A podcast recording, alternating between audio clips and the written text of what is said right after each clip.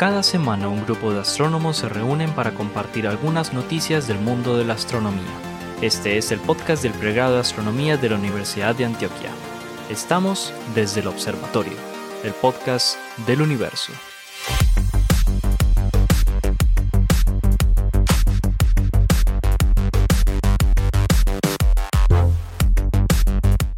Bienvenidos nuevamente a Desde el Observatorio, este podcast de astronomía que hacemos desde la Universidad de Antioquia y desde la Universidad Sergio Arboleda en Bogotá. El día de hoy nuevamente nos acompaña la profesora Adriana Araujo en la Universidad Sergio Arboleda y aquí en Medellín, desde el pregrado de astronomía de la Universidad de Antioquia, quien les habla Pablo Cuarta Restrepo y los profesores Juan Carlos Muñoz, Esteban Silva y Germán Chaparro. Bienvenidos todos, ¿cómo les ha ido? Eso, muy bien. Muy bien. Ahí vamos. Todo muy bien. Ahí vamos. Bueno, como cada semana les traemos noticias nuevas, fresquitas, recién publicadas algunas, recién sometidas a publicación las otras, sobre diferentes temas de astronomía, astrofísica. Así que, sin más, arranquémonos el día de hoy porque el profesor Esteban Silva está que se habla.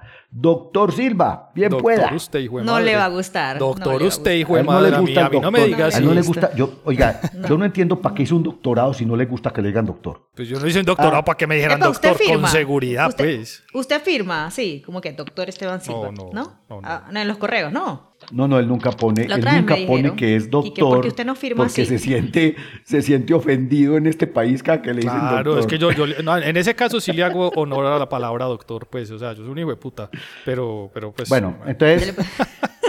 do- Es que Adriana, está haciendo mucho desorden hoy, yo, yo no sé. No, Bueno, yo no he hecho les voy a contar, les voy a contar de esas noticias raras.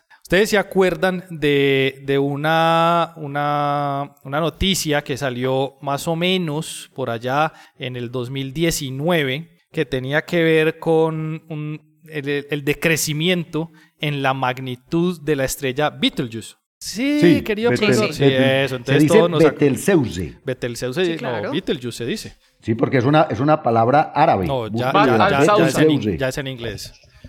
Betelgeuse. Ah, bueno, mejor, dice, ahí mejoró la- Betelgeuse y ya. Entonces, eh, esa, esa estrella Ok. mostró un, un, un in- perdón, un decremento en la cantidad de el brillo que nos llegó durante aproximadamente un año. Y eso, eh, eso fue la, la cosa de locos, eh, nadie sabía por qué era, estaban todos eh, revolucionando las teorías para poder tratar El de explicarlas. El mundo se va a acabar igual, no importa si, si, si Betelgeuse se acaba o no, todos vamos a morir, sea- seamos fatalistas. Pero la cuestión es, después de unos dos años aproximadamente de esa observación, se, se decantó a dos posibles teorías. Una teoría que decía eh, que la estrella va, está a punto de explotar como una supernova, que de hecho es una teoría eh, que yo traje algunos podcasts atrás. Y la otra teoría es que por casualidad se comenzó a atravesar una nube de gas en la línea de visión entre la estrella y nosotros. Pues bien, yo les traigo hoy la solución de ese problema. Pero ojo con esto, es observaciones durante cinco años hechas sobre la estrella con un instrumento que no hace astronomía. Entonces ustedes dirán, ¿qué qué? Muy, muchas gracias por preguntar. La cuestión con eso es Espérate, ¿qué qué? ¿Qué, qué? Muchas ¿Cómo? gracias por preguntar. Eso, Ya, qué ya bueno. preguntamos. ¿Qué, qué? Qué bueno que están preguntando. Pues un grupo de investigadores que no trabajan en astronomía se dieron cuenta que hay un satélite meteorológico que está observando constantemente la Tierra, como cualquier otro satélite meteorológico. Este en particular está muy lejos de la Tierra y cuando observa la Tierra ve todo su disco, pero además ve estrellas de fondo detrás de la Tierra. Y he ahí donde llegó la ventaja impresionante de este aparato.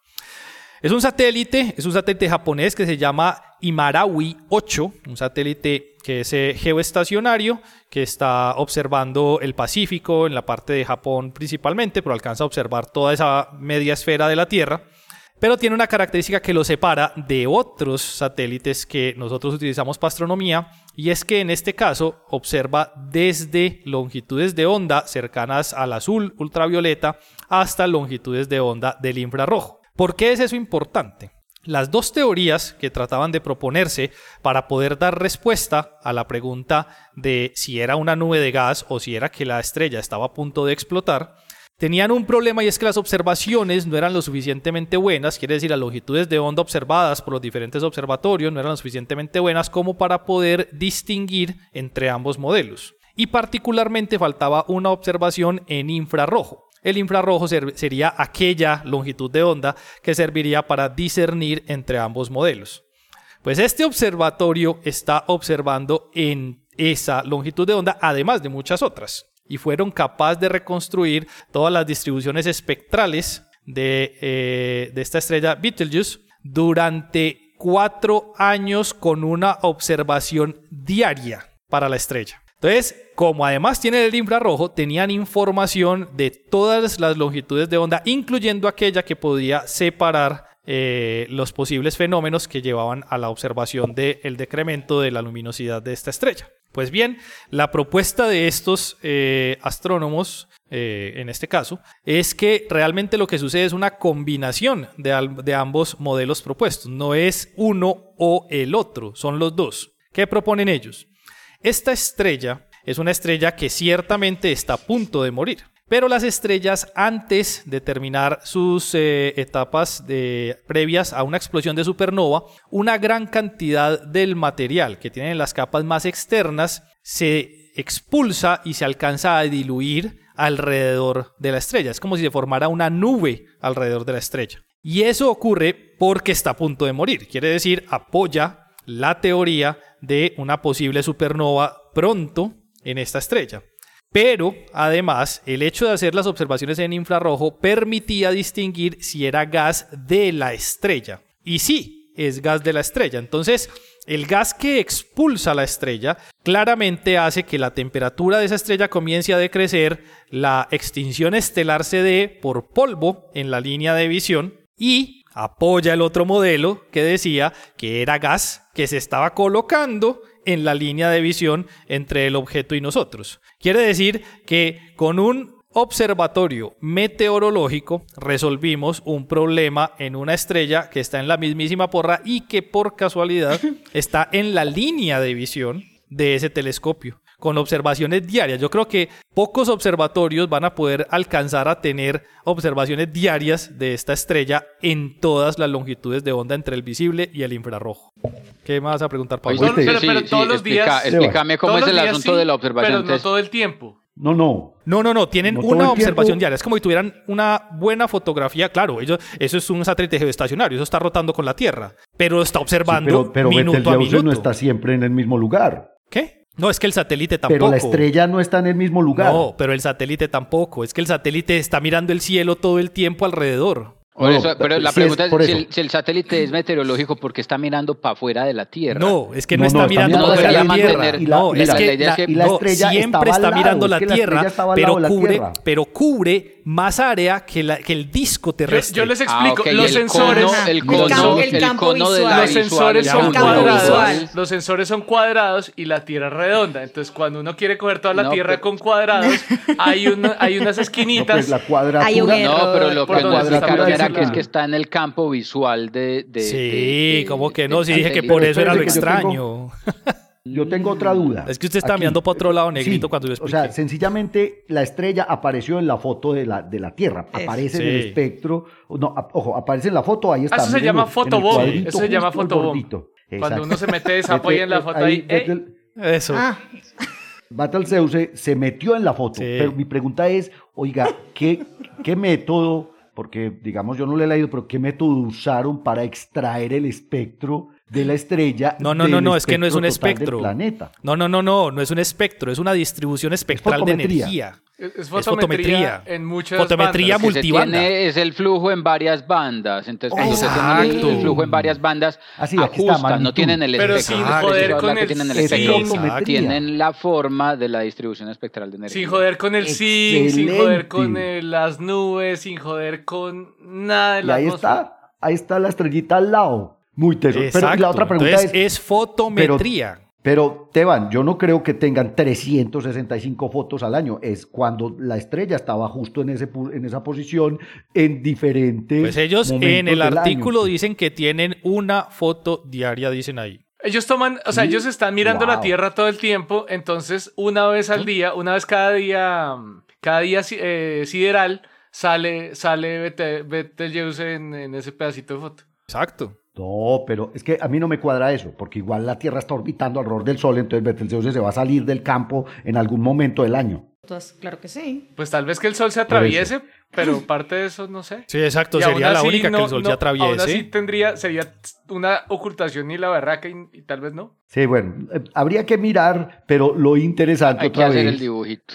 Sí, lo interesante otra vez del, del, del artículo es que en datos de un satélite meteorológico encontramos fotometría de una estrella gigante como Betelgeuse. Y mejor que cualquier, que, cualquier fotometría que pudiéramos tomar aquí en la Tierra. Bueno, digamos, dentro, dentro de las limitaciones del sensor, pero igual fantástico. Exacto. Increíble esta vaina. Muy bien.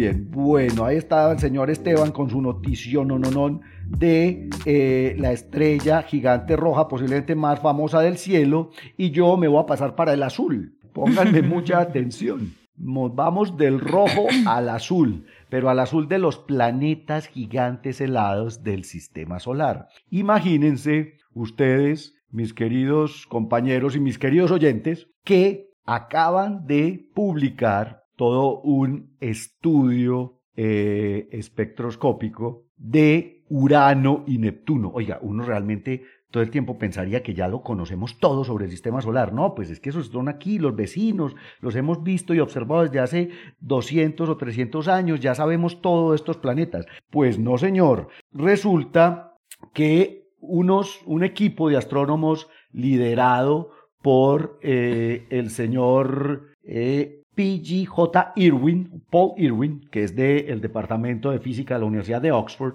y otros astrónomos que hacen parte de la Universidad de Bristol, de la Universidad de Leicester, de la Universidad del Instituto Tecnológico de California, de JPL. También están eh, incluidas la, la Universidad de Torrejón en Madrid, la Universidad de California en Berkeley, la Universidad de Bilbao, la Universidad de Basque Country en Bilbao, en España. Pues esta gente tomó los datos de espectroscopía que se, han, que se han tomado de Urano y Neptuno durante los últimos, no sé, 10 o 15 años, con básicamente tres instrumentos bien importantes que se han estado usando en espectroscopía planetaria desde hace mucho tiempo. El primero es el telescopio Gemini Norte, que se encuentra en Hawái. Ustedes recuerden que Gemini es un telescopio infrarrojo de unos 8 metros de, de diámetro. El otro es lo que se llama el Infrared Telescope Facility de la NASA, que también está en Hawái, y finalmente, pues nuestro telescopio espacial, el telescopio espacial Hubble.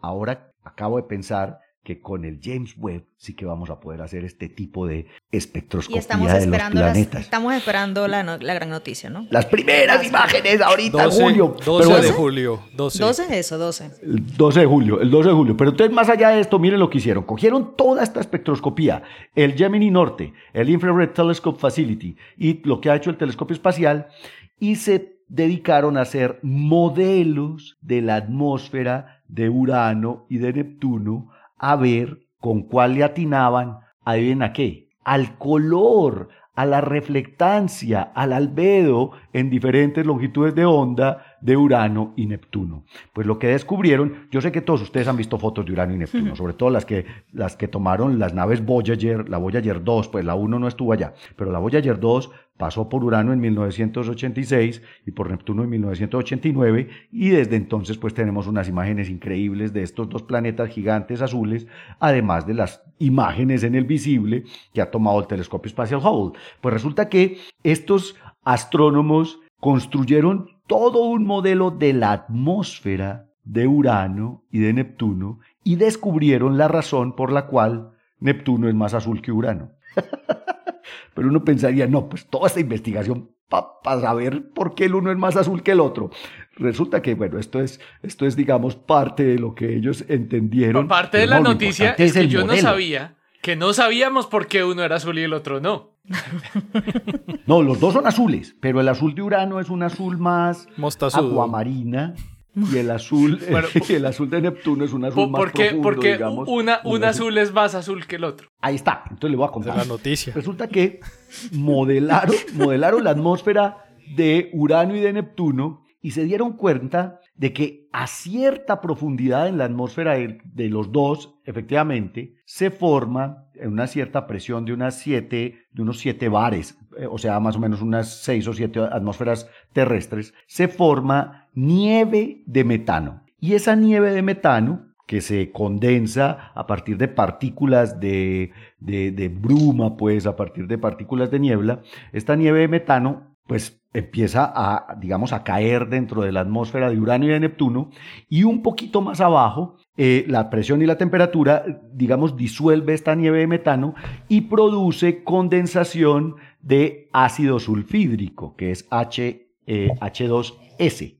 es una molécula parecida a la del agua, pero en vez del oxígeno, póngale un átomo de azufre. Y esta esta, digamos, niebla de ácido sulfídrico se condensa, forma nubes y refleja la luz y el infrarrojo de Urano y Neptuno de una forma, digamos, un poco diferente, pero esto ya queda mucho más abajo, como a unas 10 atmósferas de presión. ¿Dónde está, digamos, la, la novedad del estudio? Resulta que para explicar el azul más profundo de Neptuno con respecto a Urano, sucede que, primero, en Neptuno en la nieve de metano se forma un poquito más profundo a una cierta presión, a una mayor presión, porque Neptuno está, también está más lejos, pues entonces la temperatura, digamos, en las capas es un poco diferente. Pero se forma esta nieve de, de, metano y el clima, la dinámica atmosférica de Neptuno es mucho más activa que la de Urano. Y entonces dispersa mucho más rápido la nieve de Neptuno, de, perdón, la nieve de, de, de metano y produce, digamos, una mayor concentración de el ácido sulfídrico que refleja mayor cantidad de longitudes de onda corta, más que el de Urano. Sencillamente, lo que esta gente encontró, que me parece una cosa increíble, es construyeron un modelo por capas de la atmósfera de Urano y de Neptuno se dieron cuenta de que hay que poner unas ciertas capas de neblina, de metano y de neblina de ácido sulfídrico y que con esto pueden explicar por qué el color de Urano es un poco más claro en el azul que el de Neptuno. Pero además, ojo, encontraron que en Neptuno hay una capa extra, habría una capa extra de neblina que se condensa más o menos a 0.2 atmósferas planetarias, 0.2 bares, y que produce las manchas negras. No sé si ustedes mm. recuerdan la imagen famosa del Voyager 2 cuando pasó por Neptuno, que encontró un manchón negro en Neptuno. Después el telescopio espacial también observó ciertas manchas negras en Neptuno. Ese negro en realidad es un contraste algo parecido a lo que pasa con las manchas oscuras del Sol. Ese negro es un contraste debido a una menor reflectividad de la luz visible en esa capa extendida de neblina que estaría, digamos, a unas más o menos a punto dos eh, atmósferas de presión. De nuevo, lo maravilloso del cuento es, bueno, primero que entendimos por qué Neptuno es más azul que Urano. Sencillamente porque tiene una capa extra de neblina que produce una reflectividad diferente. Pero lo segundo es, estamos entendiendo a partir de modelos cómo funciona la atmósfera de un planeta gigante como estos. Y, les dio, o sea, ellos me imagino que reprodujeron no sé cuántas veces estos modelos con diferentes capas de neblina y diferentes componentes a diferentes alturas y diferentes presiones, pero reprodujeron los espectros desde punto 3 hasta 2.5 micrómetros, eso básicamente es visible e infrarrojo cercano, de Urano y Neptuno. Ahí está, es un articulito de unas 58 páginas solamente. Pero de los que le gustan a Juanca. Nada más, qué delicia. Me no, imaginé durmiéndome ese artículo. Maravilloso. No, a mí me encantó porque justamente ahora estoy tratando de trabajar en estos modelos de atmósferas planetarias. Estoy haciendo un trabajo con un estudiante de último grado en donde estamos tratando de modelar la atmósfera de un exoplaneta que es un mini Neptuno. Es un Neptuno pequeñito. Así que este artículo vamos a tener que estudiárnoslo con mayor detenimiento, pero en realidad es bien interesante el modelo atmosférico que crearon estos astrónomos de Oxford y de JPL, y también hay unos españoles ahí involucrados. Ahí, que, ahí está. Neptuno y Urano tienen capas de, de, ¿Tendrá que ver con el lugar donde se formaron?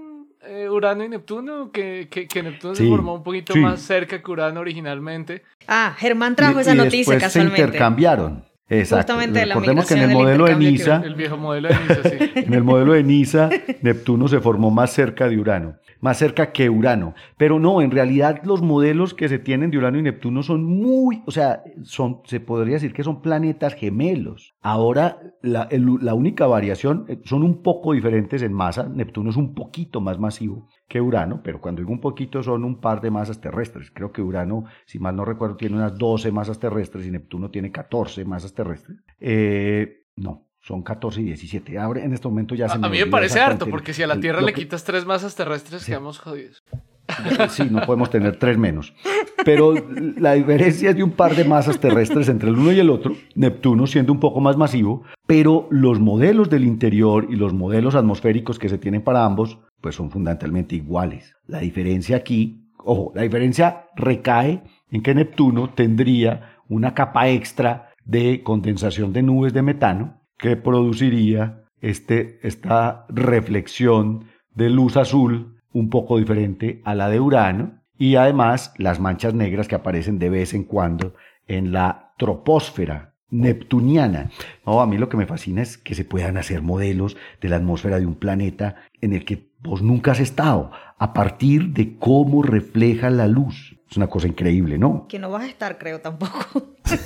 no, nunca. Por lo menos en esta vamos a ir en algún momento, Adri.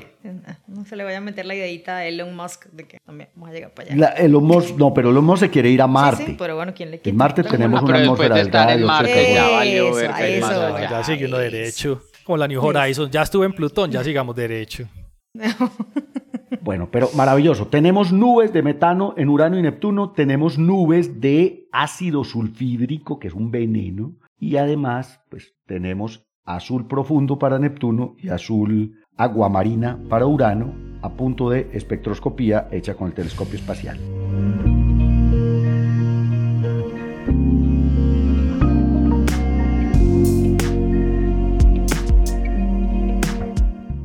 Don Germán, usted nos traía una historia histórica hoy. Sí, a la, la, redundancia. La, historia está relacionada, mi, mi, noticia está relacionada con la historia y se llama Las monedas de la supernova SN 1054. Y antes de empezar voy a hacer lo que llaman un caveat emptor en latín, que es advertencia al comprador. Y es, yo no me comprometo a defender estas hipótesis solo les estoy contando y estoy... Vos sos solo, el mensajero. Soy el mensajero. Solo el mensajero. Voy a tratar de ser lo más imparcial posible, pero de todas formas esta noticia, o sea, yo me metí de cabeza en esta noticia sin saber para dónde iba y, y, va, va, a ser bien, bien curioso. Y se está arrepintiendo. Demasiado tarde para arrepentirme. No, no, está, divertida, está divertida. Está bien está genial. De verdad parece, pareciera, aunque está bien sustentada, pareciera sacada del código da Vinci. Casi, casi. No, no, no tan grave, no tan uh, grave, pero... No, ¿cómo es? De infierno, infierno. el código da Vinci. Inferno es uno. el código da Vinci es la no, primera. Idea, idea, Luego hay otro que se llama Ángeles y Demonios. poner atención, en la primera página de ese hueso. Bueno, entonces... Eh, es, es, un artículo publicado en la revista llamada European Journal of Science and Theology, o sea, de ciencia y teología, que yo no conocía, pero es una revista top en su campo, es bastante respetada. Eh, es un artículo de, un equipo muy grande de, diversas personas, eh, principalmente liderado por Miroslav Filipovich de la Universidad de Western Sydney en Australia. Y la noticia se basa en un estudio de unas monedas que fueron acuñadas en el Imperio Romano Oriental o también conocido o más conocido como el Imperio Bizantino, en la época de un emperador llamado Constantinos IX Monomagos o Monómaco. Es decir, eh, en español significa el camorrero, el pelión. Bueno, y resulta que parece que hay eh, evidencia de que en estas monedas plasmaron la ocurrencia de una supernova llamada la supernova SN 1054. Se llama así porque ocurrió en el año 1054 de la era cristiana. Ahora, al, a lo que quedó de la supernova 1054, eh, lo llamamos la nebulosa del cangrejo, también llamaba M, M1. Si, saben, pues M1 por Messier. Por, Messier y es M1 porque fue la primera. O el pulsar del Fue la primera que le estorbó a Messier cuando estaba estudiando eh, cometas buscando y le aparecieron ahí manchas, manchas en el telescopio. El, ah, para que los buscadores de cometas que no, se, que no hagan el mismo error que yo. Esa, esa, esa ya está ahí. Eso no es un cometa, eso es una manchita ahí. M1, casa del pulsar del cangrejo, que es de un gran interés para la astronomía, porque de hecho tiene, un, eh, tiene el récord de temperatura de brillo. La temperatura de brillo del pulsar del cangrejo es de 10 a la 37 Kelvin. Es una, es, es una cuestión bien, bien, bien impresionante. Pero bueno, el caso es que de esta supernova hay un montón de información que nos llega de los astrónomos chinos. Los chinos observaron. Y los. Dime, dime. Y los Anasazi. También. En, en Norteamérica. Eh, hicieron, hicieron hicieron unos registros, los chinos, los Anasazis, hicieron registros de esta estrella nueva, un, un, objeto nuevo en el cielo que duró unos meses en el cielo y ya después no se veía, no se veía, pero, pero pues fue, fue un evento bastante notorio. Por otro lado, hay algo extraño y al mismo tiempo no, que es que no hay muchas observa o muchos reportes europeos, muchos reportes occidentales. Lo más parecido a un reporte occidental es una fuente de, de árabe de un astrónomo llamado Ibn Butlan que hizo unas observaciones en Constantinopla, que en esa época era todavía considerado parte de Europa y pues Estambul todavía se considera parte de Europa, aunque no lo sean realmente. De hecho, hablan de, la parte está este lado, está y este lado del Bósforo. Eso, y, era, y era la capital del imperio bizantino, de, de, Constantino, por eso se llama Constantino. Entonces, no nos quedan muchos reportes de una estrella nueva en, en la era cristiana, eh, digamos, en, lo que se llama la, la, la Edad Media en, en, Europa, y es porque pues realmente no había muchos incentivos para que los astrónomos hicieran un reporte de este tipo de eventos astronómicos, porque pues, suponía que el cielo era perfecto y eterno y nada, se nada nuevo podía aparecer ahí, y pues cuando apareciera algo nuevo era un poquito incómodo. Entonces, pues eh, por esa razón no eran muy reportados este tipo de eventos. Rompía con el status aristotélicos. Puros aristotélicos, exacto. Entonces, en esta resulta que estos, estos investigadores cogieron una serie de monedas muy particular, eh, acuñadas entre el 1053 y el 1055. Estas monedas no son como las de ahora que tienen la fecha, ¿no? No sé, o sea, simplemente toca, toca datearlas por, medio de, por medios históricos, por lo general. Eh, y son 36 monedas de un total de aproximadamente, de lo que estiman mil monedas en total acuñadas, sobrevivieron 36.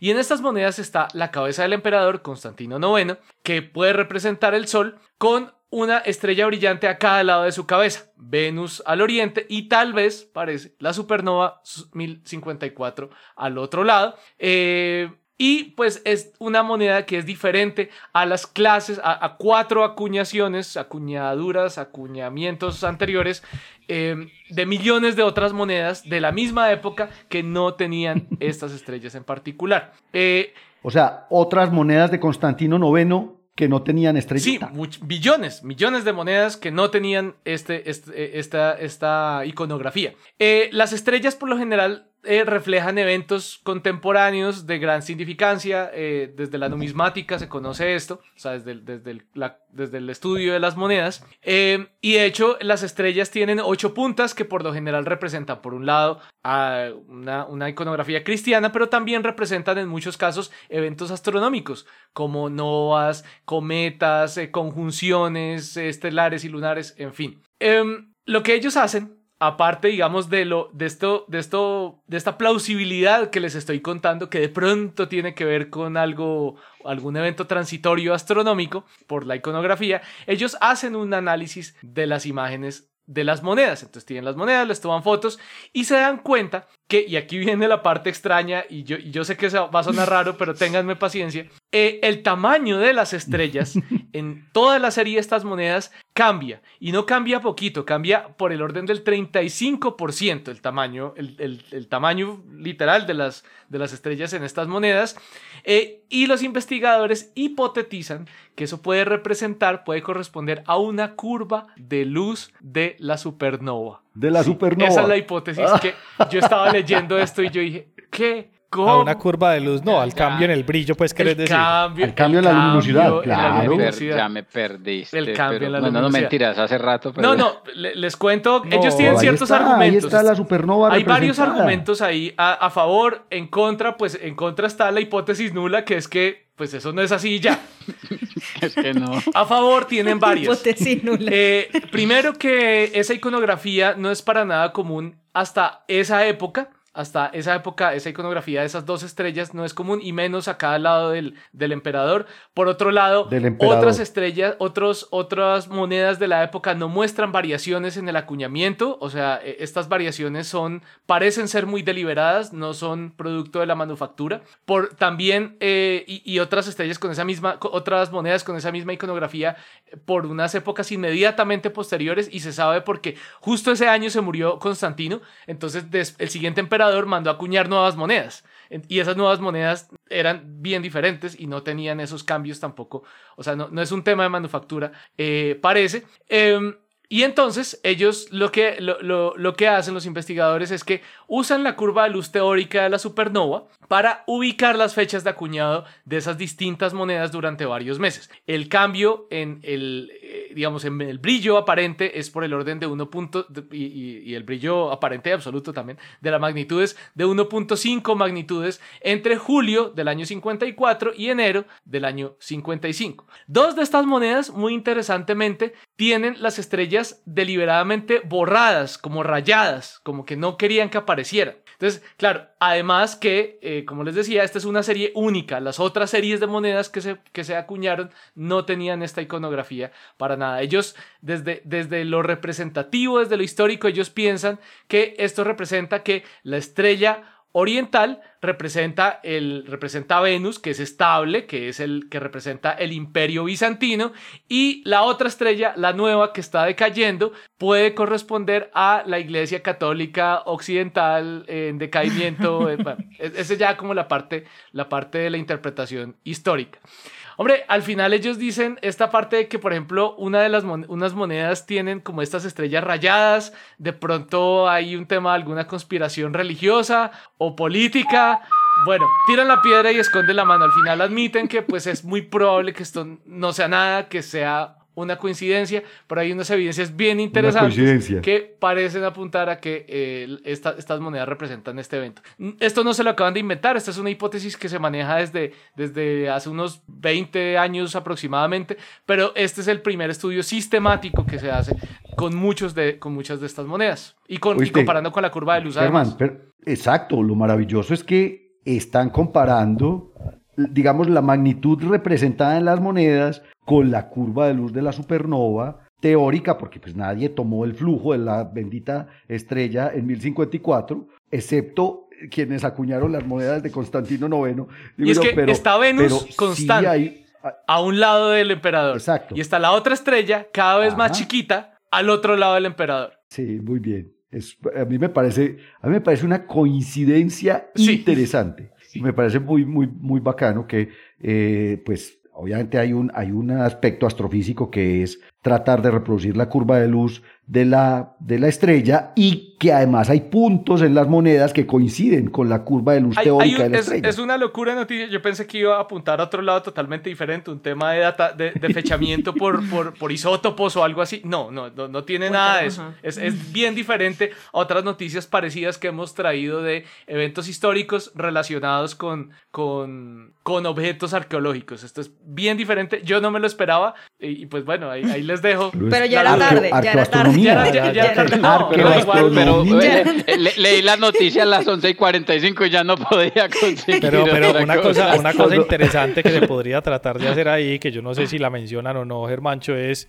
que la curva de luz, pues en este caso es una magnitud aparente y si uno eh, trata de, de correrla hacia arriba o hacia abajo, uno puede hacer un ajuste del módulo de la distancia y tratar de determinar con eso si realmente el modelo se sostiene para que sea el decremento, el incremento y decremento del brillo está relacionado con el módulo de la distancia y si sí, entonces uno puede suponer que esta gente sí estaba tratando de hacer algo que fuera una curva de luz. El, el asunto es que no se sabe la, la, fecha, o sea, la fecha la atornillan con eh, la curva de luz. O sea, no, no sabemos realmente la fecha en la que fueron acuñadas esas monedas. La hipótesis es que estas monedas fueron acuñadas en un periodo de no más de un, de un año. De entre, entre uno y dos años. No, por eso, el, orden, el orden en el cual fueron acuñadas las monedas. Por ejemplo, no sabemos que la, la moneda más grande. No importa. No, está bien, pero, pero independiente de eso, supongamos que la hipótesis de se creó, sin conocer las fechas exactas, uno puede suponer que si lo que intentaron hacer fue representar el incremento y el decremento del brillo con el tamaño de la estrellita al lado de Constantino, entonces partamos de esa base, construimos la curva de luz y tratamos de ver si sí. ¿Sí me entendés? Eso fue lo que hicieron. No, ellos no, ellos, no, pero lo que, no, eso fue lo que hicieron. la figura no, no, espérate, Pablo, que lo que yo estoy proponiendo es que con esa curva de luz se haga el método del de, ajuste del módulo de la distancia para determinar si es similar. Quiero decir, si ellos estaban tratando de representar algo por el estilo, es que aquí tenemos Claramente todos nuestros oyentes están viendo la imagen que en el eje, que en el eje, en el eje Y, en el eje Y tenemos eh, algo que podría ser una magnitud, aparente. Exacto. Entonces, si nosotros hacemos el ajuste del módulo de la distancia y concuerda, entonces eso le daría un apoyo muy grande a esa teoría. ¿Sí? Lo que yo no sé es, cómo hicieron para calcular esa magnitud aparente. Porque asumieron que la supernova de 1054 era una supernova de tipo 2 NP y tenemos las curvas de luz teóricas para ese tipo de supernovas. No, no, no, no, no, no, lo que yo estoy diciendo es, eh, esto es una magnitud aparente. La curva de luz, ya lo, lo, están tratando de asimilar con la tipo 2 NP y eso está bien. Pero ¿cómo saben cuánto fue el cambio en el brillo de la estrella? Pues porque, porque ahora ya sabemos cuál es la distancia a la que está M1, a la que está el pulsar. Entonces, ellos obviamente cogieron ya la distancia, calcularon una magnitud aparente con una curva de luz teórica ah, y resulta que ah, cuatro de las benditas monedas les caben ahí casi que sale el otro paper. Ah. malditos desgraciados. hoy no hemos ¿Cuál otro? no, hay paper, hoy no hay, paper. Hoy no ha habido. el profesor Jorge Zuluaga nos va a regañar porque no hemos hecho ni un solo paper. Que te, te regañará vos. Capítulo de hoy.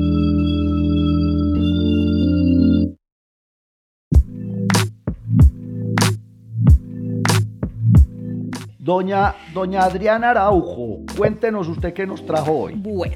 Hoy no, hoy no hice un review, perdón. Hoy, hoy sí no busqué un review como la semana pasada. Gracias. No, no. Eh, eh, tengo que confesar que me pasó lo mismo que Germán. No, pues, no, no, no supe para dónde iba y ya era muy tarde. Ya dije, pues me toca. ¿sí?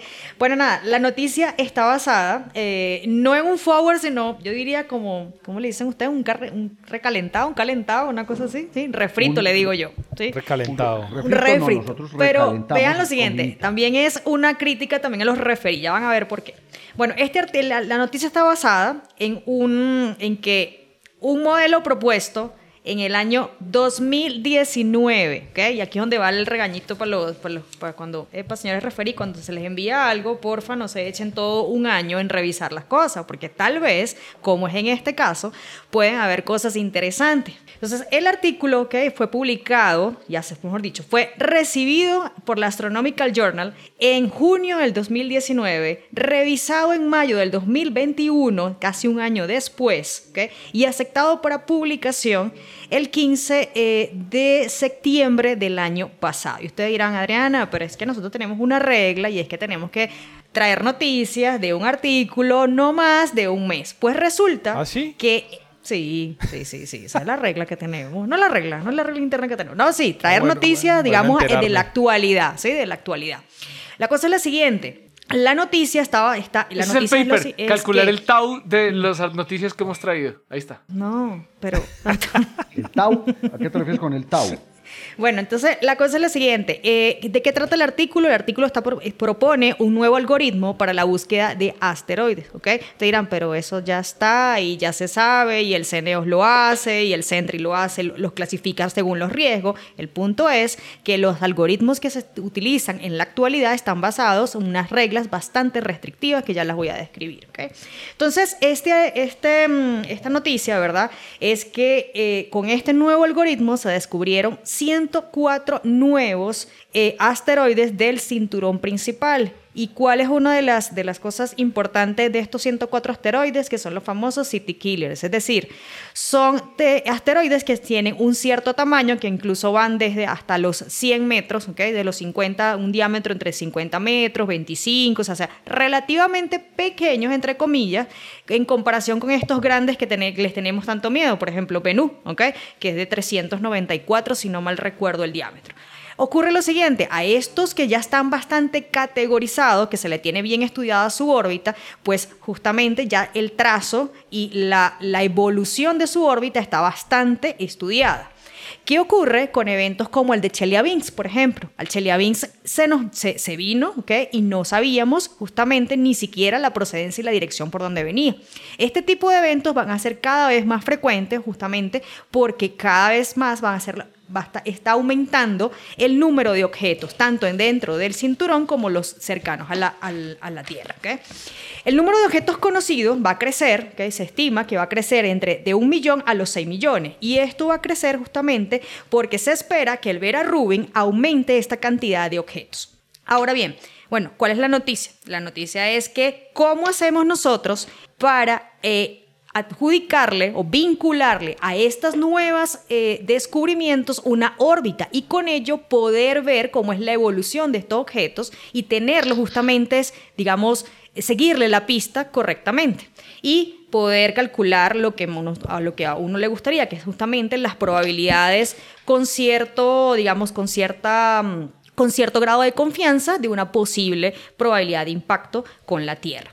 El punto es que eh, esto trae desafíos, el cálculo de esta probabilidad y los desafíos son los siguientes. El número de objetos conocidos, como ya le dije, se cree que va a aumentar y se espera que así sea gracias al Vera Rubin. Asociar a estos objetos una órbita es complicado y las principales razones son los posibles, y me disculpan la palabra, pero, la frase que voy a decir, pero son los posibles falsos positivos. ¿ok? Es decir, observaciones que podrían ser o no podrían ser asteroides en una noche, en una observación del cielo nocturno. Eh, es necesario poder contar con un método bastante robusto para poder vincularle las observaciones a posibles órbitas pero esta cantidad de objetos cada vez va aumentando más. ¿Cómo manejamos esta cantidad de datos? Resulta que estos 104 nuevos asteroides dentro del cinturón principal estaban escondidos en datos. Entonces, por eso traje a colación lo del evento de Chelyabinsk. ¿Qué pasa si uno de estos 104 resulta que puede ser uno de estos eventos que puede, digamos, entrar a la atmósfera terrestre? Y no lo vimos, justamente por falta del manejo de datos, falta del poder procesar cómo manejamos tanta cantidad de datos. Entonces, el punto es el siguiente. Em, este nuevo algoritmo llamado Tor, ¿okay? que significa, ya les digo, trackless. Thor es el dios, el dios eh, nórdico del trueno. Eh, sí, exactamente. Sí. Thor, eh, la, la manera de nosotros justamente crear estas observaciones ¿okay? es que en la actualidad cada los descubrimientos de estos, de estos objetos están restringidos justamente a que un telescopio, aquí es donde vienen las restricciones, haga múltiples imágenes de la misma área del cielo nocturno. Entonces, una noche estás observando el objeto, ese objeto debes poderlo ver varias veces esa misma noche de observación. Llegas a la otra, la otra noche y esperas poder volverlo a ver. Entonces empieza la toma de datos y la recolección justamente de estas imágenes. El punto es que también necesitas ver cómo estas posiciones evolucionan. ¿Cómo se construye la órbita? Bueno, para nosotros construir la órbita o reconstruir justamente la órbita de uno de estos objetos, necesitamos tener estas imágenes. Estas imágenes pues son las observaciones. Estas observaciones se transforman justamente en algo que se llaman radiovectores. ¿Cómo evolucionan estos vectores? Justamente en la evolución de este objeto, el movimiento, lo que sería el movimiento o el cambio del vector.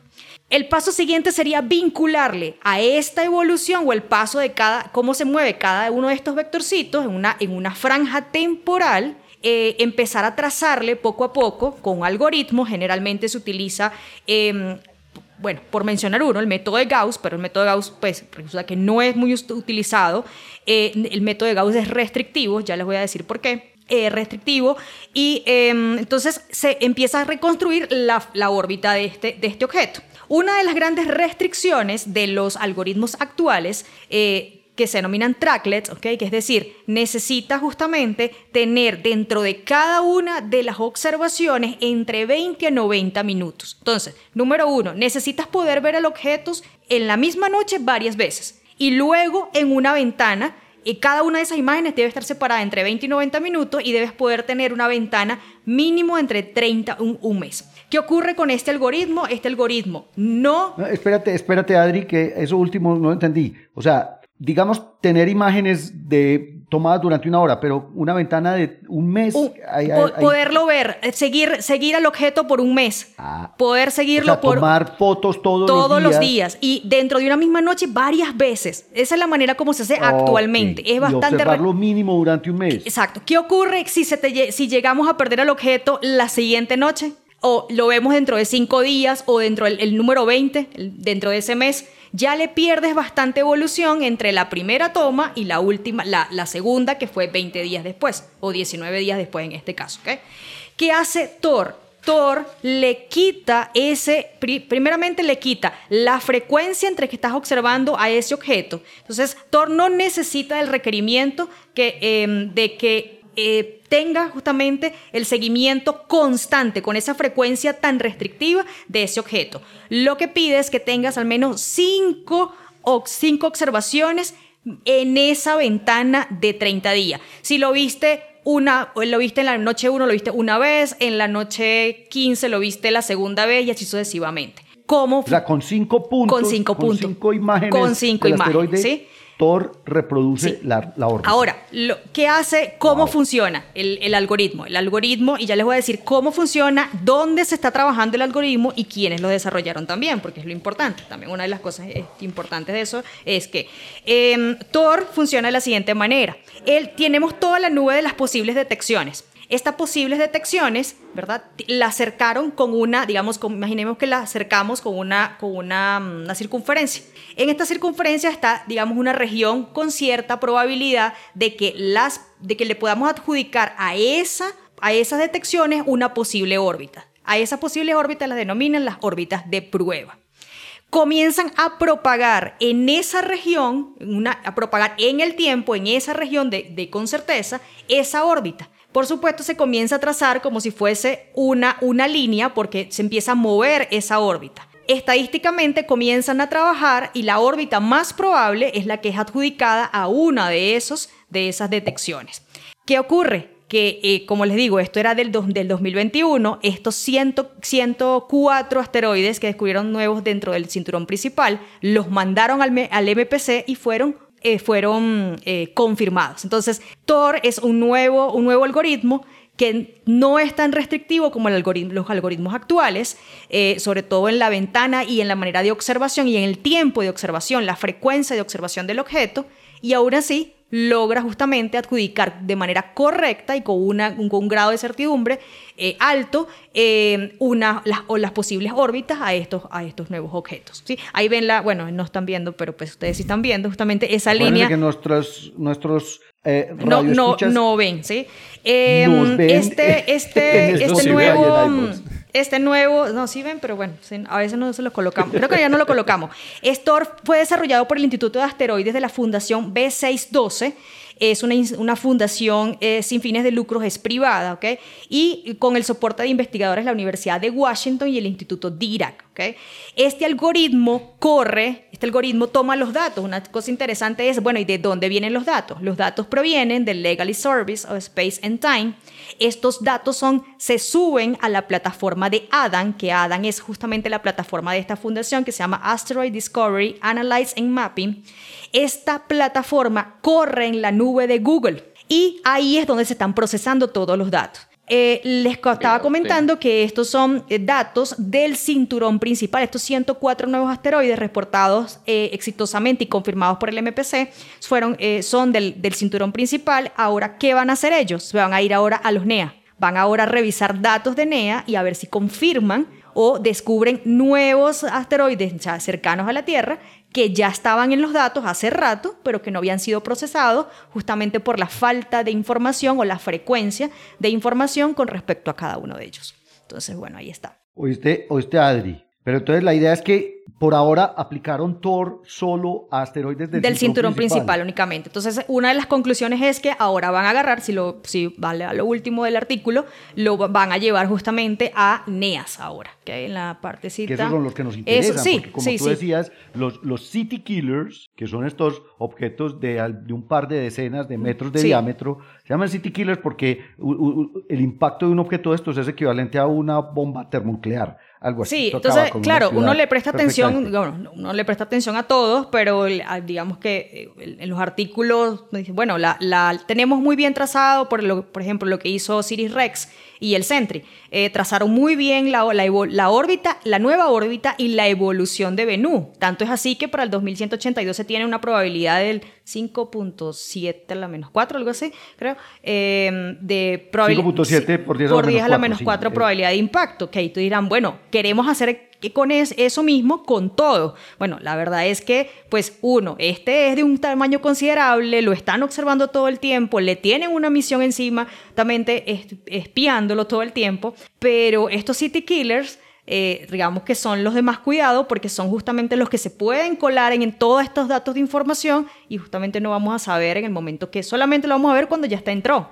Ejemplo, el de Chelyabinsk. Chelyabinsk está... Chelyabinsk que tenía como unos 20 metros, de 17 a 20 Afortunadamente Chelyabinsk rompe la atmósfera, explota justamente antes del impacto. Pero si no... Mira, una cosa, una cosa interesante de estos objetos es que dependiendo del material del que estén, digamos, constituidos, va, van a soportar o no la presión del ingreso a la atmósfera terrestre. Dependiendo. Si estos objetos son rocosos, como el de Chelyabinsk, en principio, pues principalmente rocosos, ya también tienen metal, etcétera, tienen que tener un, un, cierto tamaño, tienen que ser de unos 50 metros en adelante. Pero si son metálicos, Eso. perfectamente un objeto de 30 metros metálico va a terminar golpeando la superficie de la Tierra y puede perfectamente acabar con una ciudad pequeña. Así que bien importante este, esta herramienta, esta herramienta de Thor para identificar estos posibles asesinos de ciudades.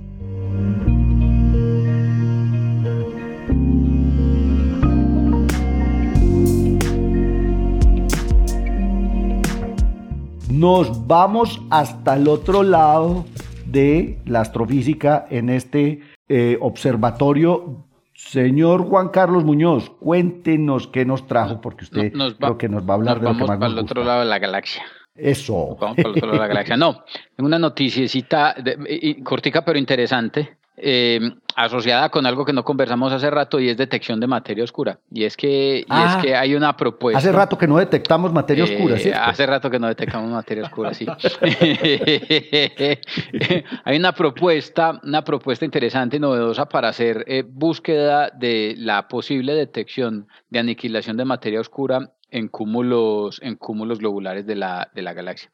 Y, y, y, la cosa es la siguiente, pues eh, eh, en otras noticias y, seguramente en otros espacios los oyentes y nosotros mismos pues hemos escuchado hablar de, de la búsqueda de la detección de materia oscura, eh, de la aniquilación, señales de aniquilación de materia oscura en la galaxia, pero, pero poco se ha hecho, o, no tanto al menos se ha hecho, buscando pues señales de la detección de este tipo de fenómenos en, en, en, en, galaxias satélites de la Vía Láctea o en los mismos cúmulos globulares. Entonces, más o menos cómo funciona la cosa. Es, eh, como para recordarnos a nosotros y a los oyentes, pues la, la idea es que la, la, propuesta es que desde el punto de vista de la fenomenología de partículas se, se, se, se propone que la materia oscura son partículas que se crearon eh, justo cuando se creó el universo, cuando se crearon los electrones, las partículas subatómicas que componen el núcleo atómico, eh, se crearon también las partículas de materia oscura. ¿Por qué razón? Porque si vemos evidencia de la impresión de esas partículas en la radiación cósmica de fondo y todavía vemos evidencia de la presencia de esas partículas ahora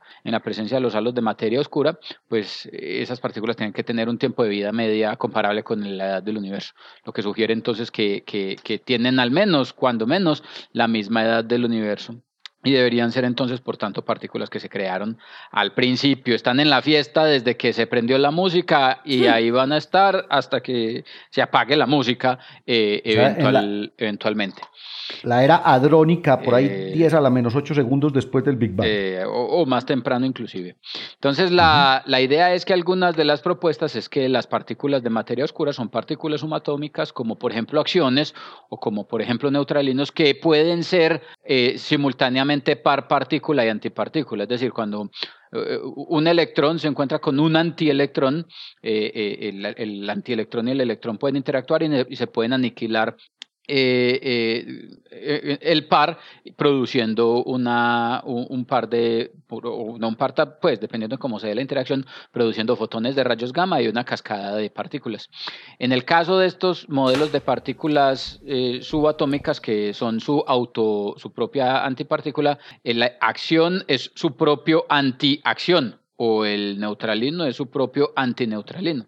Y cuando dos de estas partículas interactúan, se aniquilan y producen rayos gamma. Pero, pero ¿es eh, limitado a algún, alguno de, algún tipo específico o es general? Son, no son todos los modelos, no son todos los modelos, solo algún tipo específico de modelos, no todos los modelos de, de partículas de materia no oscura. No todos los candidatos, no todos los de, candidatos materia de materia oscura son, su propia, su propia antipartícula.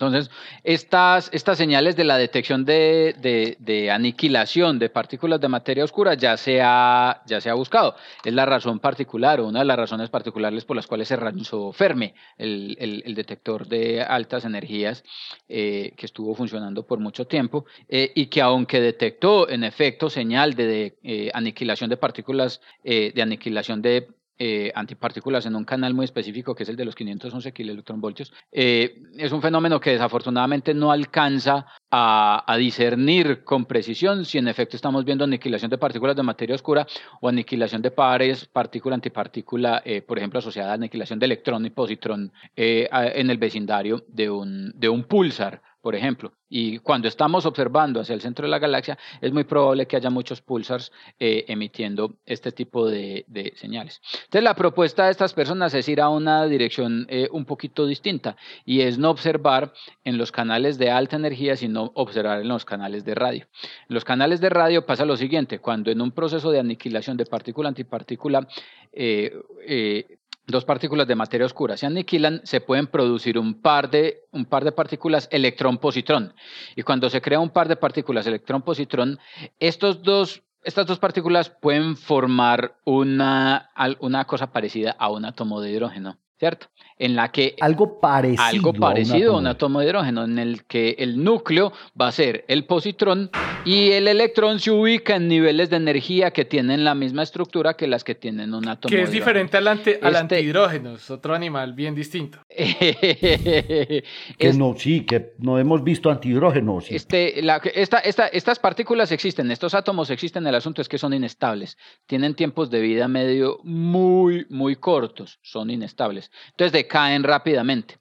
La idea es que, de todas formas, para que decaigan, primero se tienen que recombinar. Y así como un protón, cuando se recombina con un electrón, produce una cascada de partículas, la recombinación de un positrón con un electrón produce una, una cascada de partículas que emite señales en las longitudes de onda de radio. Entonces, la propuesta de estas personas es decir, vea, no busquemos aniquilación de partículas de materia oscura en los canales duros, en los canales de aniquilación, eh, en los canales de, rayos, gamma, pues. que, que son primero, son difíciles de, detectar. Segundo, confunden, se confunden con la señal de otras fuentes astrofísicas. Y tercero, pues es difícil colimarlos cuando la, detección de, de, rayos gamma es indireccional. Un telescopio de rayos gamma puede detectar fotones, pero no sabe de dónde, con muy buena precisión, de dónde llegaron los fotones. Es como cuando uno está en la escuela y le empiezan a dar calvazos por detrás, uno se voltea y dice quién fue el que me pegó y no sabe quién fue el que le pegó. En los detectores de rayos gamma pasa básicamente lo mismo. El detector calvazos para el público en general.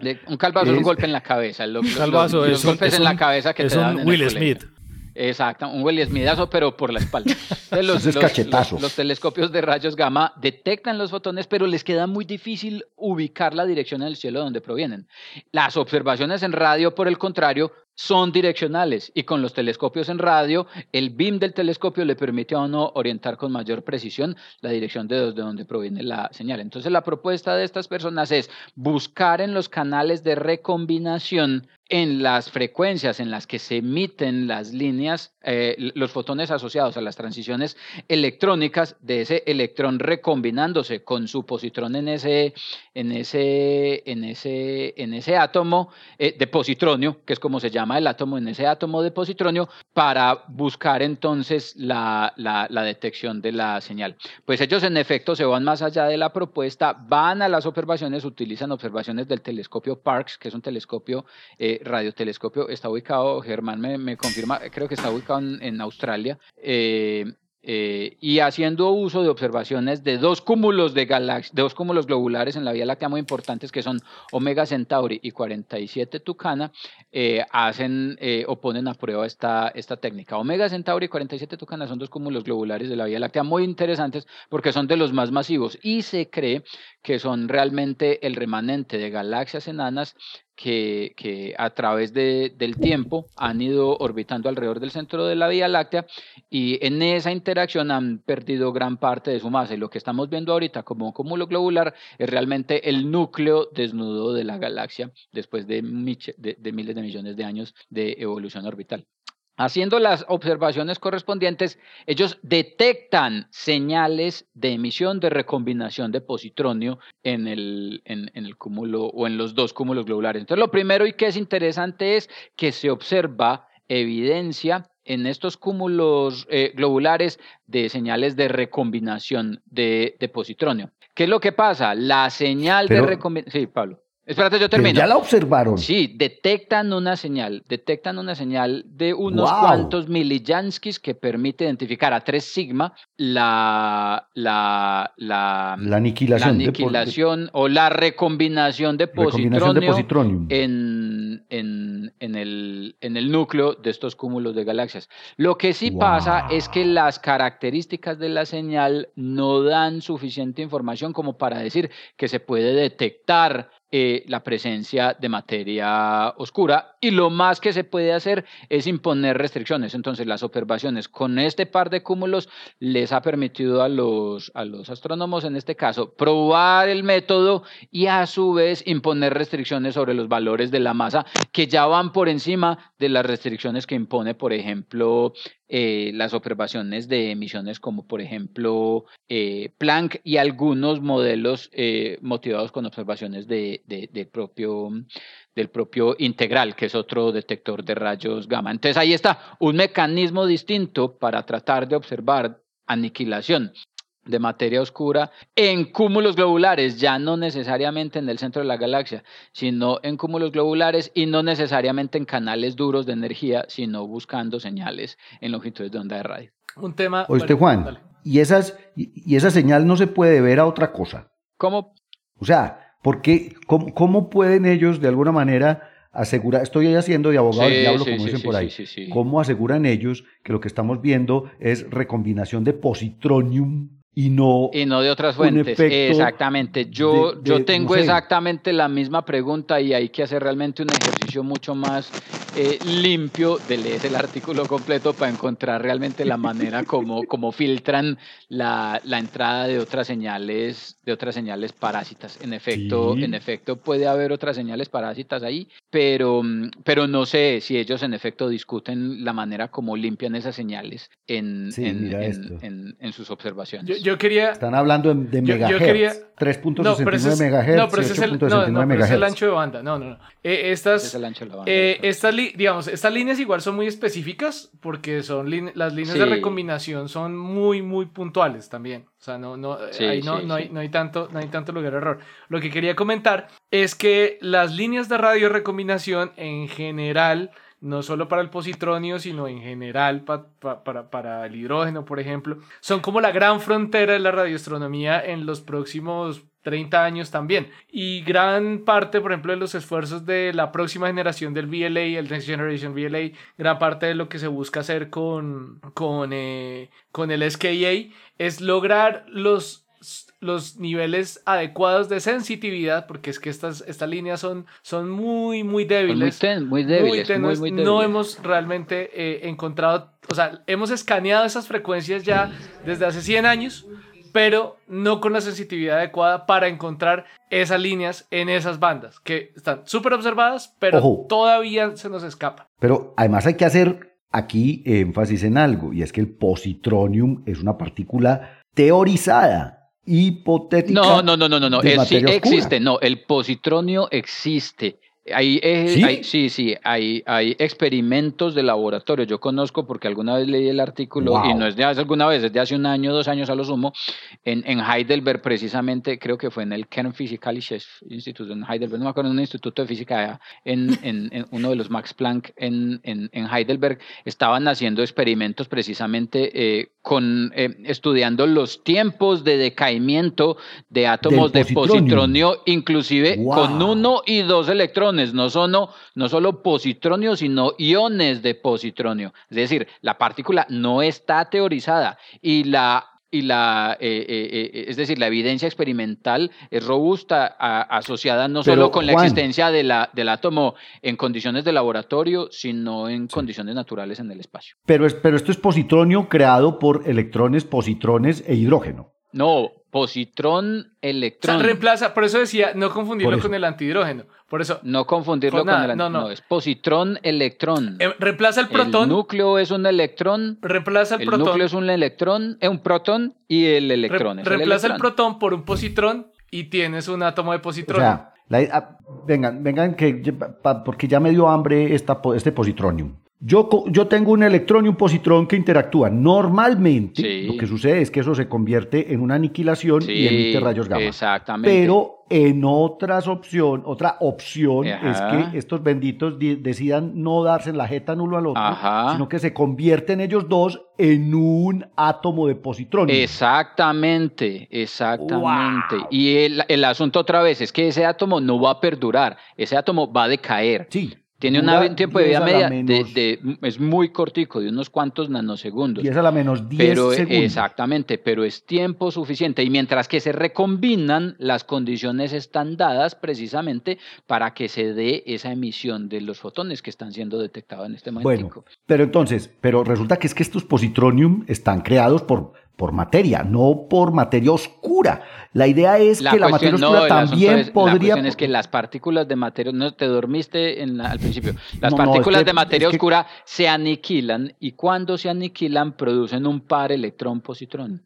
Ah, es que esta, sopa tiene partícula antipartícula y fotones de rayos esta sopa Tiene y el muchos par partícula antipartícula de la aniquilación son los que se juntan para hacer el positronio. Entonces estamos viendo la aniquilación de, materia oscura con los subproductos se recombina. con los subproductos de la aniquilación. Ok, ahora sí. Entonces, el orden. Las dos partículas de materia oscura se aniquilan, forman el positronium y el positronium se recombina, emite radio antes de morirse en 10 a la menos 10 segundos. Casi, ah, casi, casi, casi, casi, casi. casi porque se forma la pareja ah, eh, eh, protón-electrón, eh, positrón-electrón y el electrón, entonces el electrón está cerquita al positrón y se recombina. O sea, recombinarse significa entrar a un estado, pasar de estar libre a estar en un estado ligado. A estar en estado ligado. y, de estar libre es en ese proceso en el que se emiten los fotones de longitud de onda distintas al gamma. Exactamente. Cuando se aniquilan, se produce el gamma, que es el que detectaría Fermi o el que detectaría integral, ¿sí o qué? Que es ahí donde se está diciendo uno radio. Lo que están diciendo ellos, busquemos en los fotones de antes, en los de la cascada de recombinación. Antes, antes de la aniquilación. Justo en el momento de la recombinación, emite radio, que es el que, que sospecho que rayo, o sea, esa recombinación, eh, perdón, esa, esa aniquilación produciría un espectro mucho más difícil de caracterizar que el de que Sí, porque es No, que quiero decir que el, espectro, o sea, me imagino que sale que un continuo, no creo que haya líneas. No, no, no, hay líneas, hay líneas, hay niveles de energía perfectamente eh, conocibles con tiempos de mida media, con probabilidades de transición y se tienen las probabilidades de que en, el, en, el de, en, en cada una de las cascadas emita uno, dos, cuatro, cinco fotones, se tiene todo calculado porque es que es un átomo de hidrógeno muy simple. Eh, pues no, no, no, yo no digo, no, no, yo digo es la aniquilación No la recombinación, la aniquilación. Ah, no, no, en la aniquilación, en la aniquilación sí, pues el, el, espectro de energía. Eh, Yo me imagino que es, un, continuo. de gama. Por eso, entonces, eh, entonces es un poco chévere porque la recombinación sí es muy específica. Eso, obedece leyes físicas muy, muy, muy, transiciones muy específicas. Muy precisas. Muy cuantitativas, muy bien cuantizadas y muy bien, muy bien medidas. Ahí está. Habrá que esperar entonces, como nos dice Germán, qué viene con SKA, qué viene con la nueva generación de radiotelescopios, a ver si podemos detectar este tipo de subproductos de la aniquilación de partículas de materia oscura, eh, eh, ya no solo necesariamente esperando verlas en el centro de la galaxia, sino en entornos más favorables como los cúmulos globulares alrededor de la Vía Pues excelente noticia. Hoy modelamos atmósferas planetarias, tenemos un nuevo algoritmo para descubrir asteroides cercanos, monedas que representan la supernova de 1054, la detección de la variabilidad de Betelgeuse con un satélite meteorológico japonés y finalmente una nueva opción para la detección de materia oscura en cúmulos globulares. Nos escuchamos en el próximo podcast desde el observatorio. Chao, chao, chao, chao, a todos. Chao, chao. Cuídense mucho. Gracias por escuchar desde el observatorio. Estamos en Spotify, Apple Podcasts, Google Podcasts y muchas más plataformas. Realizado por Jorge Zuluaga, Esteban Silva, Pablo Cuartas, Juan Carlos Muñoz y Germán Chaparro, profesores de astronomía del Instituto de Física de la Universidad de Antioquia. Con la producción y edición de quien les habla, soy Giraldo, pregrado de astronomía de la Universidad de Antioquia.